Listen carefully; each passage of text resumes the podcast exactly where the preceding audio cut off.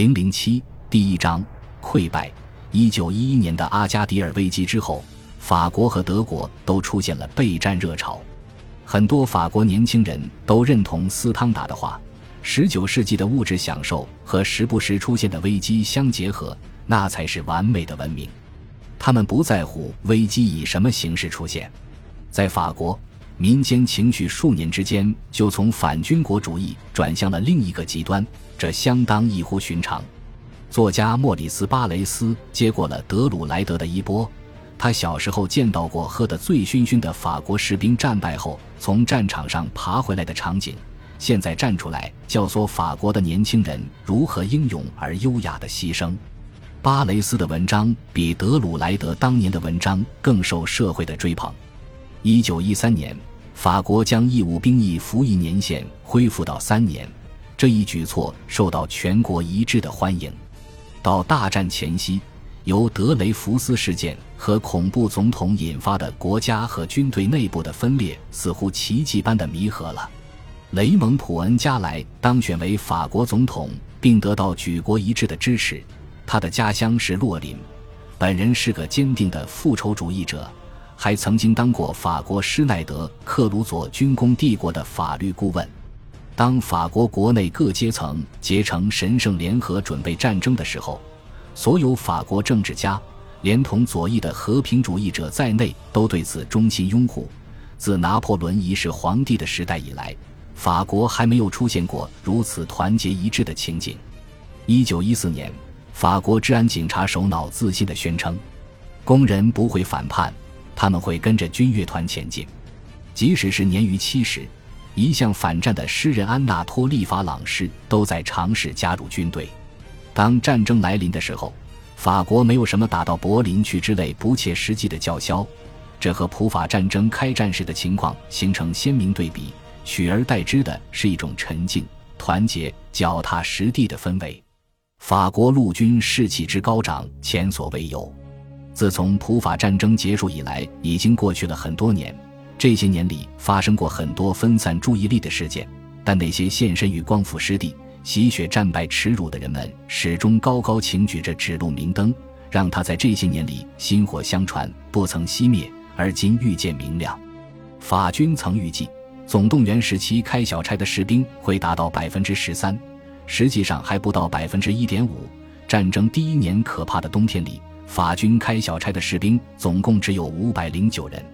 多年来，驻守蓬塔木松的法军龙骑兵已经养成了手里抓着绳梯睡觉的习惯，以防遭到德军骑兵团的越境奇袭。德军曾吹嘘说，一开战就能把他们从睡梦中俘虏。这一次，法军至少在某些方面真正的准备好了作战。实际上，法军的备战有可能做得太过了一些。普法战争后，法军逐渐恢复士气。并完成了德里维耶防御体系的构建，至此，他们也越来越倾向于放弃守势思维。法军对普法战争的研究得出的结论似乎让他们相信，战败最主要的原因就是缺乏进攻精神。很多人都在谈论，采取攻势更切合法兰西的民族精神，因为早在1525年的帕维亚战役中，法军就萌生出了被称为法兰西狂怒的精神。这种精神后来又体现在丹东在1792年凡尔登防御战期间的名言“果敢，果敢，永远果敢”之中。这种新的思潮也非常切合伯格森那种风靡法国的强调主动精神的哲学思想。随着实战经验越来越久远，法军当中的进攻哲学也越来越脱离现实。战前。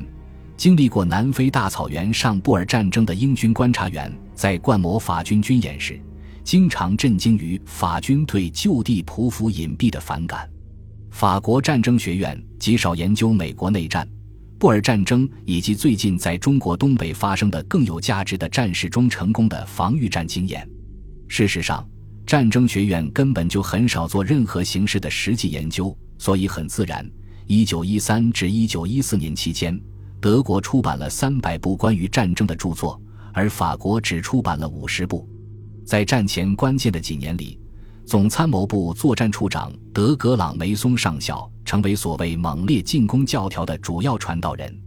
他和他的支持者们策划了法军时任总司令米歇尔的倒台，因为米歇尔关于如何防御德军进攻的作战思想过于理性，不为他们所喜。其后，霞飞将军继任法军总司令，因为霞飞是工兵出身，大部分军事生涯都在海外殖民地度过。格朗梅松等人觉得霞飞不懂军事理论，会是个很好用的傀儡。法军从上到下都被灌输了德格朗梅松那夸张的近乎神刀的无稽之谈，在进攻当中一往无前才是最好的审慎。我们甚至需要走上极端，而且就是这样也可能还不够。在进攻当中，你只需要知道两件事：敌人在哪里和如何进攻。敌方的意图根本不重要。刚入伍的士兵应当学会背诵如下的教义问答：开战伊始，每名士兵都必须渴望上刺刀冲锋，这是把自己的意志强加于敌并获得胜利的不二法门。德格朗梅松进攻哲学的另一个论点，源自普法战争中法国遭到侵略的暗淡记忆。他死板的主张。如果敌人哪怕有一刻胆敢采取主动进攻的话，那么对每一寸国土都一定要不惜任何代价的加以保卫；对丢失的国土，则必须马上发动反攻加以夺回，不管此时反攻有多么不利，都在所不惜。这是一个非常严格的教条，不执行这个教条的军官将会丧失荣誉，并受到军事法庭的审判。因此，法军将领们根本不愿意进行必要的战术机动。即便像福煦这种法军当中首屈一指的军事思想家，也遵照格朗梅松的原则行事。只有像贝当上校这种为数很少的军官，才拒绝接受这样的教条。贝当认为火力能杀人，任何一支奉行猛烈进攻原则却缺乏重武器支援的军队，都会遭到火力的重大杀伤。贝当离经叛道的异端邪说，导致他很久得不到晋升。格朗梅松的进攻教条后来将会让法军无谓的损失数十万最勇敢的将士，他最终被法军摒弃了。而格朗梅松本人则在1914年底之前，带领一个步兵旅试图证实自己理论的正确性，为国捐躯，并获得了荣耀。格朗梅松教条对军队的装备当然也会产生各方面的影响。1909年。法军总参谋部在议会预算委员会的代表发言宣称：“诸位和我谈论重炮，感谢上帝，法军根本没有重炮。法国陆军的实力在于大炮的轻型化。”一九一零年，时任参谋学院院长福煦曾说：“飞行是一项很好的运动，但对陆军来说百无一用。”那一年，圣艾蒂安机枪被采用为法军的制式装备，可法军步兵总监说。重机枪根本不会改变任何事物，这种机枪精密复杂，给部队带来不少麻烦。部队认为在演习中把它抬出来放到媒体记者面前抖抖威风挺好的，其他时候就扔在连部不用了。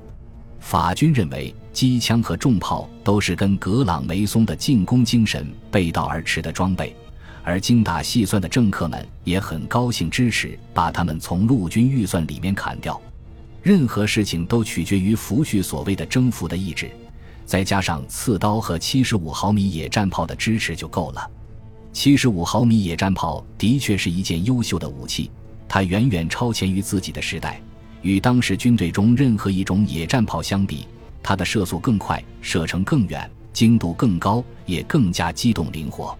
对格朗梅松学派来说，七十五毫米野战炮就是胜负。圣子、圣灵三位一体。后来魏刚将军讽刺的加了一句：“要是在他周围再加上几个圣徒环绕，就更好了。”七十五毫米野战炮虽然在开阔地带的战斗中性能卓越，可它不适合用作掩护火力，而德军大量装备的榴弹炮更加适于这个用途。此外，七十五毫米野战炮的炮弹太小，打堑壕的威力不够。不过在大战期间，七十五毫米野战炮毕竟不止一次拯救了法国，而且是法军从战争一开始装备数量就充足的一件兵器。与此同时，法军步兵头戴红色平顶硬军帽，穿着第二帝国时期的红色马裤，开上了战场，以便让敌人看个清清楚楚，被来势汹汹、浩浩荡荡的法军气势所吓倒。所以法军非常蔑视改穿不那么显眼，可是更实用的野战灰色军装的德军。还有一件事和1870年普法战争时的状况相类似，法军这次还是配备了大量的德国地图，却缺乏法国地图。德格朗梅松根据霞飞的授意，起草了灾难性的第十七号计划。战争爆发的时候，五个法国集团军中的四个，总共拥兵八十万。将向前进攻，主要矛头指向丧失的阿尔萨斯洛林地区，目标是莱茵河。法军的战略目的是在德国笨重的战争机器发动之前就先发制人。可是法军总参情报处是格朗梅松教条的好学生，根本就不想费时去了解敌方的战略意图是什么。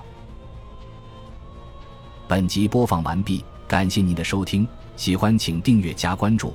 主页有更多精彩内容。